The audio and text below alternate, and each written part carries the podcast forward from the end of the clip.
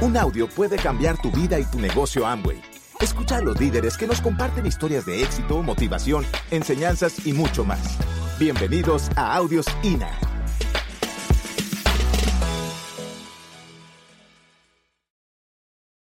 Eh, en esta parte, eh, yo sé que ustedes que están principalmente los que están acá por primera vez, nos toca contar un poquito de dónde venimos, cuál ha sido nuestras experiencias, nuestros retos, nuestras victorias dentro de esta actividad comercial. Y como siempre me encanta mencionar, esto tiene un propósito y el propósito es que usted se dé cuenta que nosotros como usted empezamos igualito, de cero. Personas que igual que usted se pueda dar cuenta, porque hoy nos ve hablando acá en tarima y tal vez puedes ver que, lo, que cuando hablamos y compartimos un poco la visión contigo, eh, lo hacemos con, una seguridad, pero la seguridad proviene y viene obviamente porque eh, ya tenemos eh, varios años dentro del negocio y hoy vivimos del negocio, hoy viajamos el mundo con el negocio, hoy realmente sabemos que esto funciona. A mí no me tienen que convencer de que esto funciona, esto es un éxito. Y obviamente que quizás, quizás, cuando usted viene aquí por primera vez, muchos, muchos, yo sé que, que, que, muchas personas vienen, vamos a ir allí para que me convenzan, vamos a ir ahí para, para darme cuenta a ver si es verdad. Pues yo lo hacía, pero una de las cosas que a medida que fui entendiendo el proyecto, nuestro trabajo acá arriba, y bueno, mi propósito de la historia no es convencerte de que esto funciona. Esto ya funciona. Entonces, ¿qué es lo que estamos hablando aquí? Voy a contar un poco la historia, porque un día a ti te va a tocar contarla en muchos países, porque tú te vas a convertir en un embajador de tu país. Te vas a convertir en una persona que va a llegar a otros países como Costa Rica, el mundo entero. Y vas a pararte en tarima y vas a decir, si yo puedo, tú también puedes. Y ese es nuestro mensaje. Si Yenor y Nibardo hoy están acá como diamantes fundadores, yo no soy más especial que usted. Usted también puede. Usted puede. Y posiblemente muchos de ustedes tienen más ventajas que nosotros. Cuando yo, cuando yo empecé a desarrollar en el, negocio, lo empecé a desarrollar en Costa Rica. Y cuando nosotros llegamos a Costa Rica y me hablaron del proyecto de negocio, yo recuerdo que este negocio, como ya tú bien lo sabes, se trata de invitar a otras personas. Se trata de invitar a otras personas y como yo no tenía, no conocía mucha gente, los dos o tres gatos que yo conocía le di el plan de negocio y todos me dijeron que esto no funcionaba. Todos se rieron de mí. Y yo cuando empiezo el negocio, tienes que mirarme que soy un muchacho que empecé el negocio sin auto, sin teléfono, sin autoimagen, sin autoestima. Simplemente lo único que me acompañaba era un gran sueño. Lo único que me acompañaba era un gran sueño. Cuando nosotros empezamos el negocio, eh, nuestros auspiciadores directos es Omar y Maricín Ríos. Ellos nos contactan en un bus, me dicen que tiene un negocio para mí, yo entro al negocio y empiezo a desarrollar el negocio. ¿Y sabe qué es lo que pasa? Llamo a las personas para que vean el negocio. Pero cómo yo contactaba, cómo yo hice, porque yo sé que a ti te están hablando de que tú tienes que hacer una lista. Pero qué bueno que tú vives en Panamá y tienes familiares, tienes conocidos, compañeros de trabajo y puedes hablarle. Pues yo no. Yo no conocía a nadie. Pero tenía un gran sueño. ¿Cuál era mi sueño? Que había dejado a mi papá en Panamá, en una estación de buses, y yo le di la mano y yo le digo, te prometo que a Panamá regreso triunfando.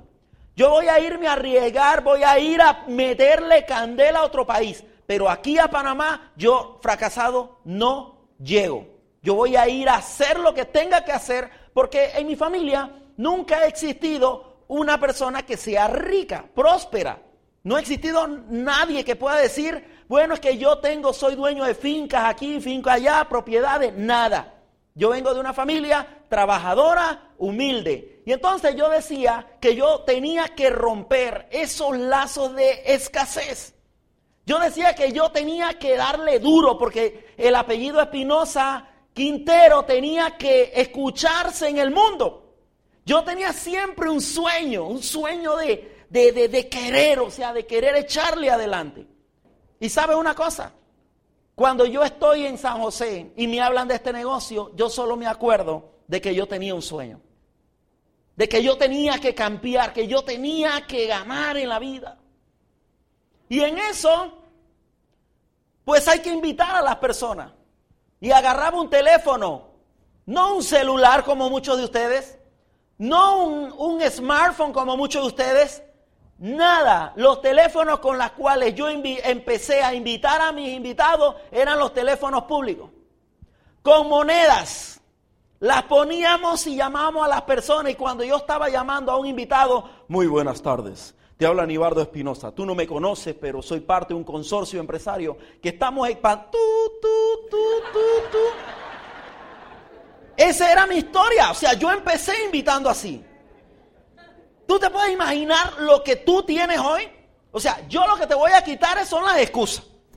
Yo sé que ninguno de ustedes nunca, jamás en la vida le ha dado una excusa a su auspiciador. Pues yo lo hice.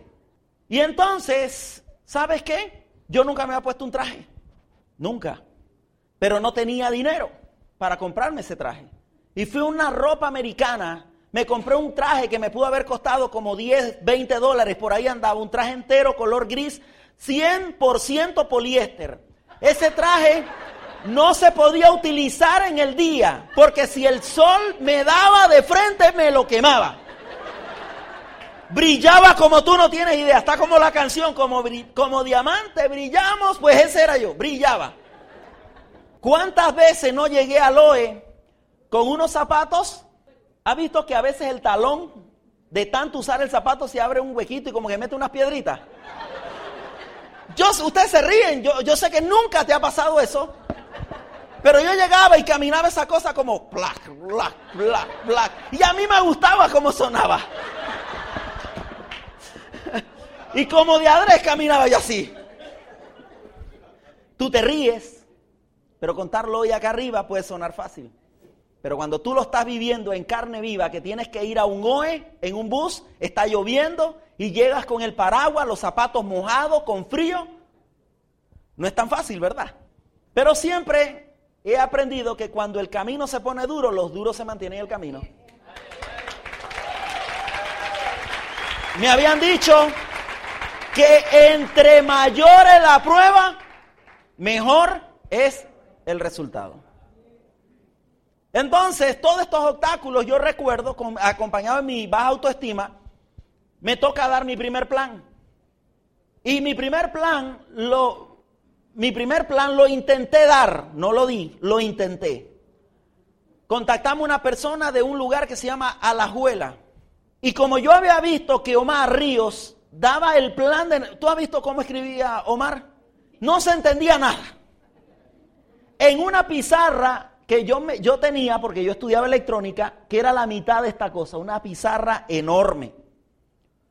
Yo no tenía dinero para comprarme el trípode ni esa pizarra. No, no, no, nada de esa vaina. Entonces yo agarro mi pizarra y me voy a dar un plan a una persona en Alajuela. Yo vivía en Calle Blancos. En Calle Blancos me pongo la pizarra acá, por media calle, y voy así, a dar el plan. Como si tú vieras a alguien por ahí que llevara una pizarra con saco y corbata y toda la vaina. Voy a dar el plan y llego, compro el boleto de bus, meto la pizarra debajo del, bus y ahí va el bus y yo sentía como que la pizarra iba sonando abajo del, bus, así eh, cuando daba las vueltas. y voy a dar el plan de, de negocio, cae un aguacero, al menos servía de paraguas y yo la tenía aquí. Llego a dar el plan de negocio y no había nadie. Y yo decía, esto como que como que creo que esto no funciona. Tenía razón aquel señor que yo tenía un señor, esto nunca lo he contado. Bueno, no está Maricín, pero Maricín es testigo de eso. De que un día un prospecto se agarró a discutir con Omar Ríos diciendo, es que eso no funciona. Y Omar, mi auspiciador, yo Cómetelo, campeón. Dile que sí funciona esto. Dile que sí funciona. Y Omar como que agarraba así. Claro que sí funciona. Y yo estaba en el centro y yo miraba y yo, y yo sentía que iba ganando mi prospecto. mi prospecto le iba dando duro a Omar. Y Omar cuando de repente se ponía rojo, se inflaban los cachetes. Y yo decía, tranquilos, tranquilos aquí. Aquí estamos hablando como... Esa era mi historia. Pero me tocó un día, Omar sabía que yo tenía que aprender a dar el plan. El plan de negocio.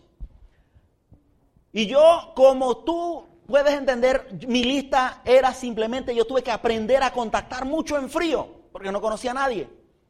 Y yo era de los que me encontraba un letrero allá y decía, oficina licenciado fulanito de tal tal, ya, primer contacto, yo lo llamaba. Inmediato. Me encontraba una tarjeta de presentación en el suelo, un mensaje divino. Este es el que el Señor me, el que anoche me mandó. Y yo llamaba a toda esta gente cuando el saldo del teléfono público me lo permitía. Ese era yo. Y me toca ir a dar el plan de negocio. Me salió un titán ahí, bien eh, con un traje. Yo llegué con mi poliéster gris. Un día tuve un accidente, pero lo cosí. No, era un, un traje de batalla, era un guerrero. A mí me duele no, conservarlo porque hoy nuestros trajes son diferentes. Son diferentes.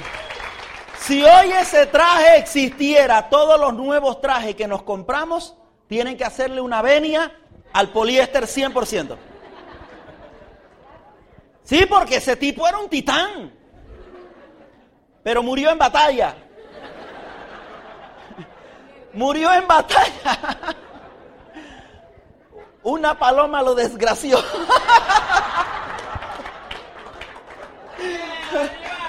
¡Qué increíble! Pues yo voy a dar el plan de negocio. Yo miro al tipo, el tipo me mira a mí. Y yo lo miro así como si fuera como un titán. Y yo lo miro de ojo. Y yo decía, ¿es que este es? ¿Y cómo le doy el plan? Yo llamaba a Antonio Naranjo, llamaba a, todo el mundo. Yo llamaba a, Omar, Omar, ¿dónde estás? Ni aparecía. Pues yo voy a darle el plan. Y cuando yo le di el plan, él me dice, eso no funciona. yo, yo creo que usted tiene razón, pero eso me lo decía para mis adentros. Y cuando yo salgo de allí, pasa una paloma y me ha obrado todo el traje me quito el traje, la señal que necesitaba me rajo de esta vaina. Agarro el traje, lo meto en el, pote de basura, llamo a mi auspiciador, campeón, hasta aquí llegué. Tú nunca ustedes me dijeron, ustedes me dijeron que aquí me, la gente, algunos se iban a reír de mí, pero que me obrara una paloma, ustedes nunca me dijeron eso. Agarré, metí el traje en la cosa esa y él me dijo lo siguiente, y es un buen mensaje para que tú lo guardes en tu corazón. Y él me dice, Nibardo, ¿qué ha sido de tus sueños? Porque no importa el obstáculo, ni las situaciones, ni las circunstancias que tú vivas en este momento, lo más importante es que nada ni nadie robe tus sueños. Y me acordé de mi padre, de mi padre en Panamá. Ese día traté de recuperar a mi a mi compañero de batalla. Yo lo vi herido ahí tirado en el poste de la basura. Yo sigo campeón, tú tranquilo. Y yo seguí, tú sabes, me fui ese día, compré producto, compré un montón de cosas con mi auspiciador. Y yo siempre me río de esto porque es verdad, el sueño te, es el que te mantiene. El sueño es el que te agarre la mano y te dice, vamos campeón, tú puedes. Pero en ese va y ven de la vida, eh, tengo unas electrónicas, las pierdo todas. Y cuando tú eres empresario tienes que volver a ser empleado, papito, eso sí es duro. Porque te sientes, no solamente pierdes la fuente de ingresos, sino que pierdes la dignidad. Te sientes derrotado. Y yo siempre sé, tú perdóname, pero ese, mira, mi sentimiento. Yo sabía que, que todo ocurre por un propósito. Y en eso yo estoy así medio herido. Tuviste la foto, era bien feito. No me salía ni la cegua, decimos allá en Chiriquí. Nada me salía. Y yo estoy así. Y me dice una vecina, hay una muchacha guapísima que anda preguntando por ti, hay una muchacha que dice que tú estás bien, que te ves bien, y yo empecé a agarrar como, como fuerza. Y yo, yo la puedo conocer, me dice, sí, en una fiesta, fui a la fiesta, apenas entré a la, yo nada más llegué, yo solo quería conocerla a ella. Y cuando yo la vi, mi mente empieza a imaginar. Y yo decía, esta es mi esposa. Está bien. Y entonces a mí me encanta porque Lleno tiene una personalidad más centrada, es más ecuánime, ella, ella eh, eh, es más analítica, yo soy más emocional. Entonces yo la miro y ella está sentadita así como está. Pero lo increíble que mira que, mira, pregúntame dónde está esa señora. Porque el problema es que lo que ella me estaba comentando también se lo había comentado a mi esposa. Le había dicho que hay un muchacho panameño guapísimo que pregunta por ti. Y no era ni cierto ni lo mío ni lo de ella, ni nos conocíamos. Pero mía, ella nos empató. Entonces yo llego, yo la miro, toda la noche bailamos, no, bailamos, yo la fui a, llevar a su apartamento y cuando ella ya está en el apartamento y ella está ahí, yo, yo no le, mira, increíble, primera cita, la vengo conociendo, yo no le soltaba la mano. Confianzudo el panameño este, ¿no? No le soltaba y ella intentaba y yo decía, ¿será que nos podemos ver mañana? Y pasado mañana y luego y luego y luego y así empezamos. Así que te dejo con lleno.